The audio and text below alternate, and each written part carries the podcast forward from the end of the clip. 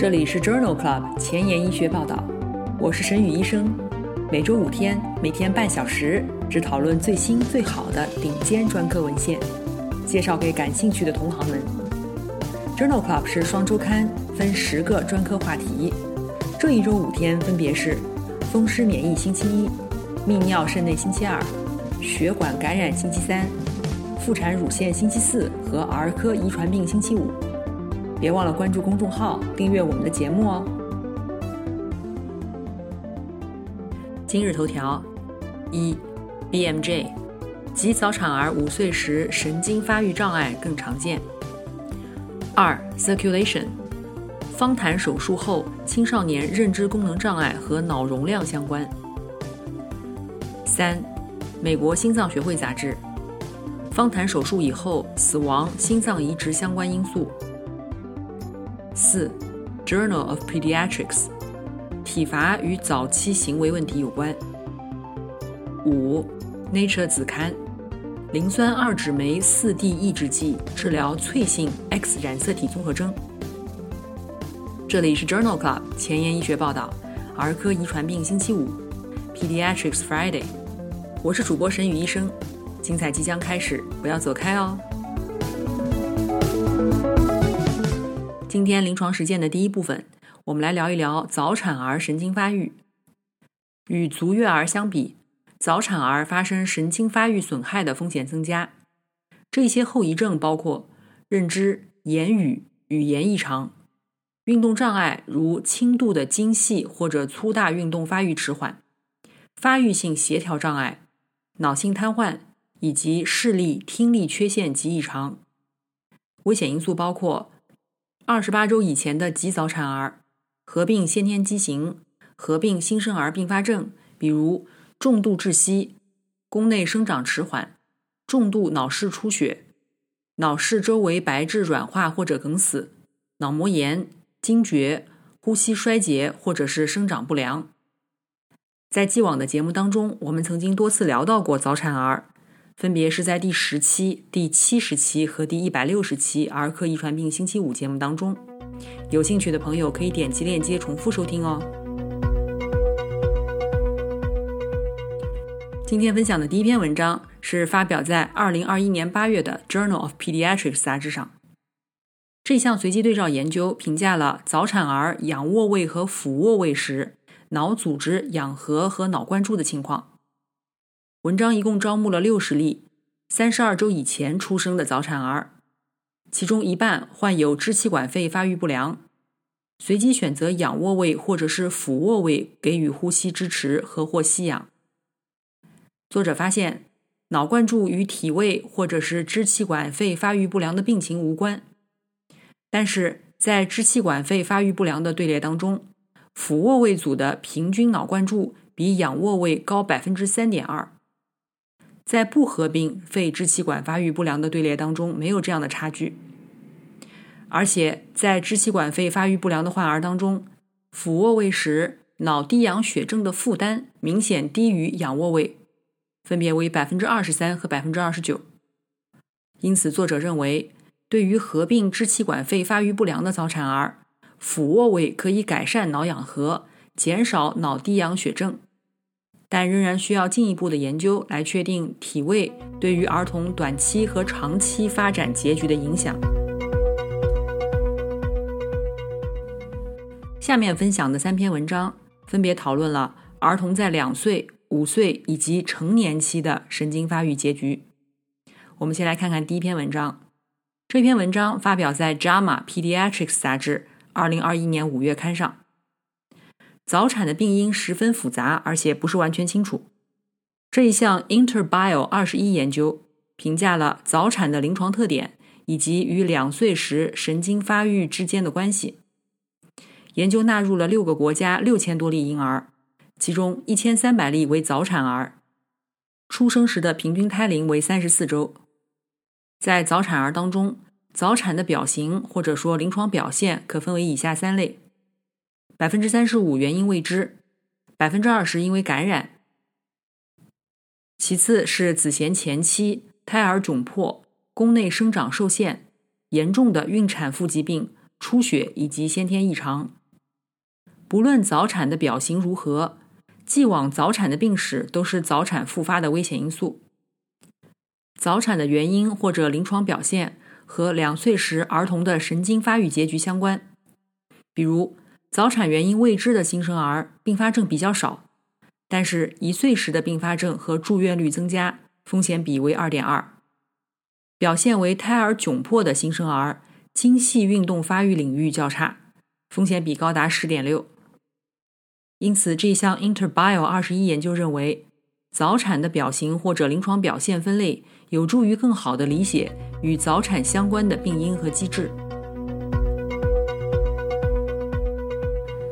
下面这篇文章讨论的是早产儿五岁的时候神经发育结局。这一项 EpiPage Two 队列研究发表在 BMJ 杂志二零二一年四月刊上。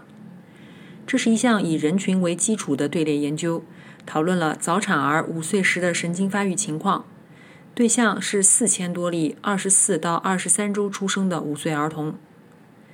在出生时孕周二十四到二十六周、二十七到三十一周以及三十二到三十四周的儿童当中，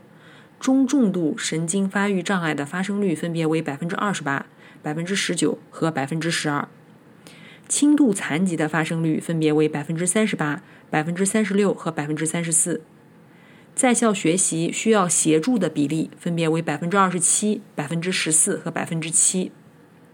在二十四到二十六周出生的儿童当中，约有一半至少接受过一次生长发育方面的干预，而三十二到三十四周出生的儿童，这一比例降至百分之二十六。行为问题是这些孩子的父母最关心的话题，因此作者认为，在早产儿当中。中重度神经发育障碍的发生率很高，在校学习需要协助或者生长发育方面需要干预的需求量很大。父母对于儿童的行为问题的担忧值得关注。关于这个话题分享的最后一篇文章，讨论了极早产儿或者是极低出生体重儿与成年智力之间的关系。文章发表在《JAMA Pediatrics》杂志二零二一年八月刊上。妊娠三十二周以前出生的极早产儿和出生体重一千五百克以下的极低出生体重儿的儿童期的认知表现较差。这一项参与者数据的荟萃分析讨论了新生儿并发症、母亲教育水平、出生时的胎龄和体重与成年以后的认知表现之间的关系。文章纳入了八项研究和两千一百例参与者的数据。作者发现，极早产儿和极低出生体重儿平均成年以后的智商比足月儿低十二分，而且以下因素与智商较低有关，包括胎龄较小、出生体重 Z 得分较低、合并新生儿支气管肺发育不良或者是脑室出血，以及母亲的教育水平较低。因此，作者认为，胎龄较小、体重较轻、新生儿并发症以及母亲教育水平低，都是极早产儿或者是极低出生体重儿成年以后智商较低的危险因素。临床工作繁重琐碎，无暇追踪最新研究，但主任又天天催着写课题吗？那就订阅播客 Journal Club 前沿医学报道，每周五天，每天半小时。这里只聊最新最好的临床文献。想知道哪一天是你感兴趣的专科内容吗？一定要关注我们的公众号 Journal Club 前沿医学报道。今天临床实践的第二部分，我们来聊一聊先天性心脏病的方谈手术。方谈手术是在功能性或者解剖性单心室的患者当中进行的姑息性外科手术。目的是将解剖性或者功能性单心室的患者体循环回流到肺中。最常见的方坛手术术式包括经典的心房肺动脉路径，目前已经很少使用，以及腔静脉肺动脉连接路径。可以进行方坛手术的先天性心脏病包括左心发育不良综合征、三尖瓣闭锁、室间隔完整型的肺动脉闭塞、左心室双入口。非均衡型房室管缺损等。方坛手术通常是在两到五岁、体重十到十五公斤的儿童当中进行。其他的要求包括右心房容量正常、肺动脉压力较低、肺血管阻力较低、肺动脉大小合适、心室功能正常、没有或者合并轻微的房室瓣关闭不全、肺动脉的解剖正常。关于儿童的先天性心脏病。我们曾经在第六十期和一百三十期的节目当中介绍过，有兴趣的朋友可以点击链接重复收听哦。目前有一些临床或者是磁共振的参数已经被证明与方坛手术以后死亡或者心脏移植相关。在美国心脏学会杂志二零二一年五月刊上发表了一项回顾性的队列研究，目的是确定方坛手术以后。与死亡、心脏移植风险相关的因素。这项研究纳入了四百多例患者，其中百分之六十二为男性，平均年龄十六岁。在心脏磁共振以后，中位随访五点四年，其中有四十六名患者死亡，七例接受了心脏移植，四例正在等待心脏移植。分析以后发现，总舒张末期容积低。是不移植存活的最强有力的预测因子。在心室扩张的患者当中，整体圆周应变是第二重要的预测因子。对于侵蚀较小的患者，纽约心功能分级大于等于二级是第二重要的预测因素。因此，这项回顾性的队列分析认为，在方坛手术的患者当中，心室扩张是死亡或者心脏移植的最强有力的预测因子。这些数据强调了综合心脏磁共振和临床特点在风险分层当中的价值。那么，方台手术以后，真正需要心脏移植的患者是应当接受心脏肝脏联合移植呢，还是单纯的心脏移植呢？在《心肺移植杂志》二零二一年四月刊上发表了一项回顾性研究。比较了接受心脏、肝脏联合移植与单纯心脏移植的方坛手术患者的特征、术后并发症和移植后的结局。这是一项回顾性的研究，一共纳入了四十七例患者，其中有九例接受了心脏、肝脏联合移植，三十八例为单纯的心脏移植。作者发现，接受肝脏移植的患者年龄较大，接受正性激励药物的干预比例更高。而且肝脏的疾病更加严重。虽然肝移植的队列当中缺血时间较长，但是手术并发症发生率相似。移植以后中位随访十七个月，队列的总死亡率为百分之十七。心脏肝脏联合移植死亡率为百分之十一，心脏移植为百分之十八。单纯的心脏移植略高，但是没有统计学意义。接受心脏移植的患者中。移植前肝硬化与预后差相关。这项回顾性的研究认为，尽管在移植之前需要更大剂量的正性激励药物干预，而且肝脏疾病更加严重，但是接受心脏肝脏联合移植的方坛手术患者移植以后的结局与单纯接受心脏移植的患者相当。心脏肝脏联合移植可能是患有肝脏疾病的方坛手术患者的安全有效的治疗选择。下面分享的两篇文章讨论了方坛手术以后儿童发育的长期结局。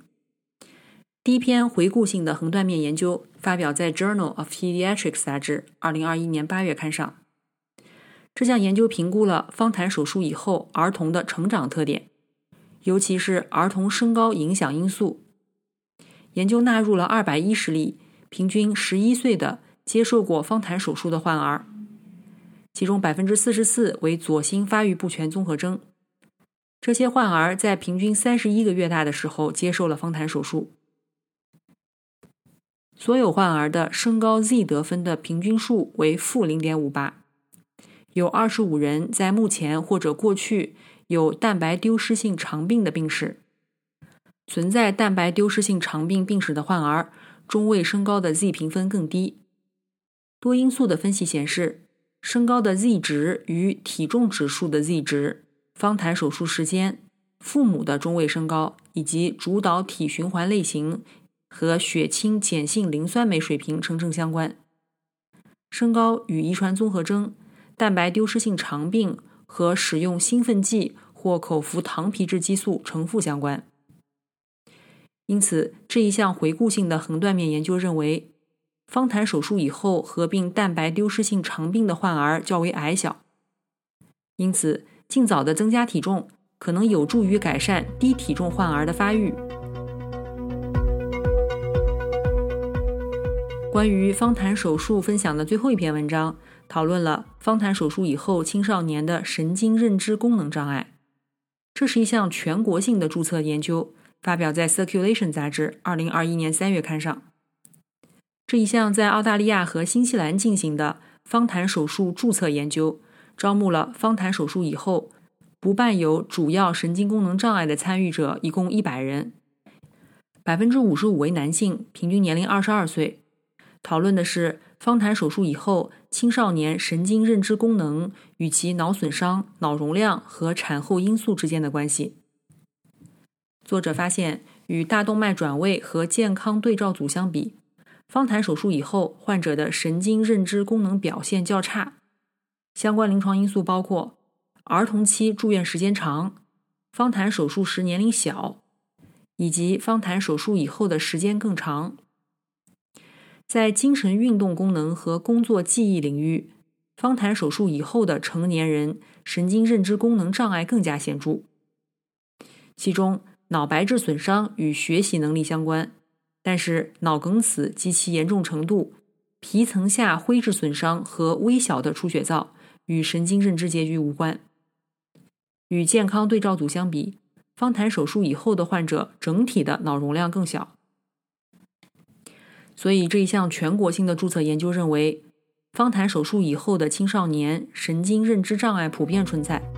而且这与脑容量较小有关。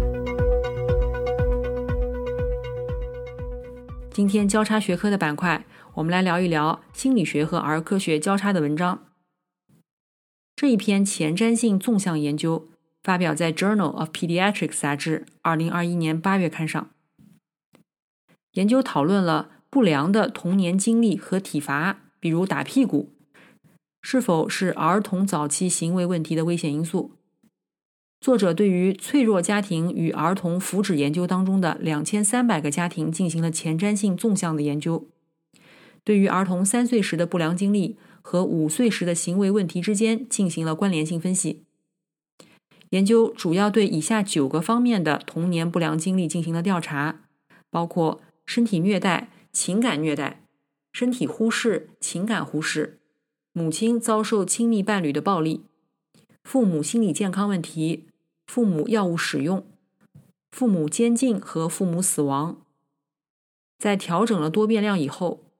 儿童三岁时的不良经历与五岁时的行为问题独立相关。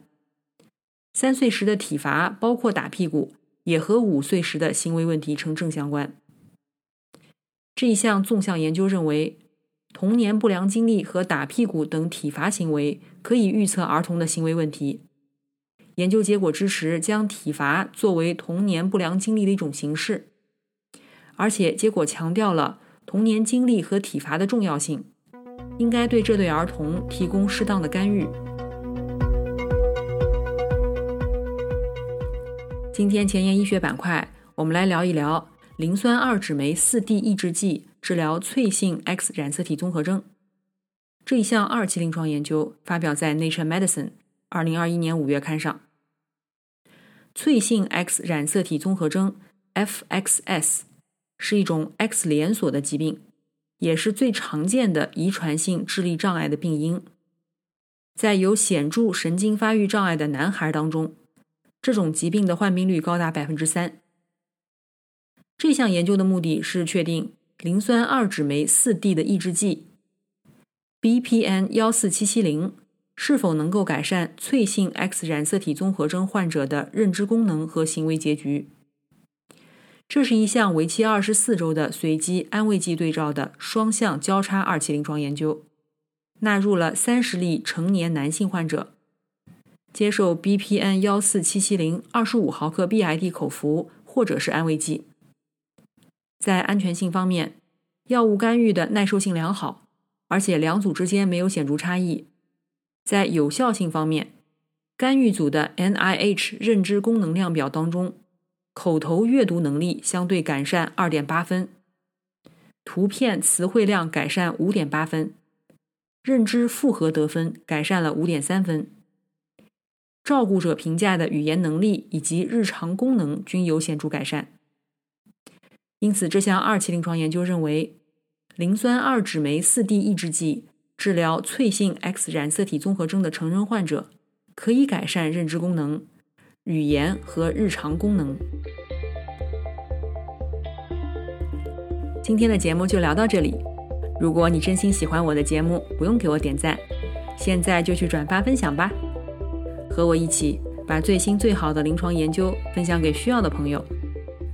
下周精彩继续，周一是心脏血管星期一，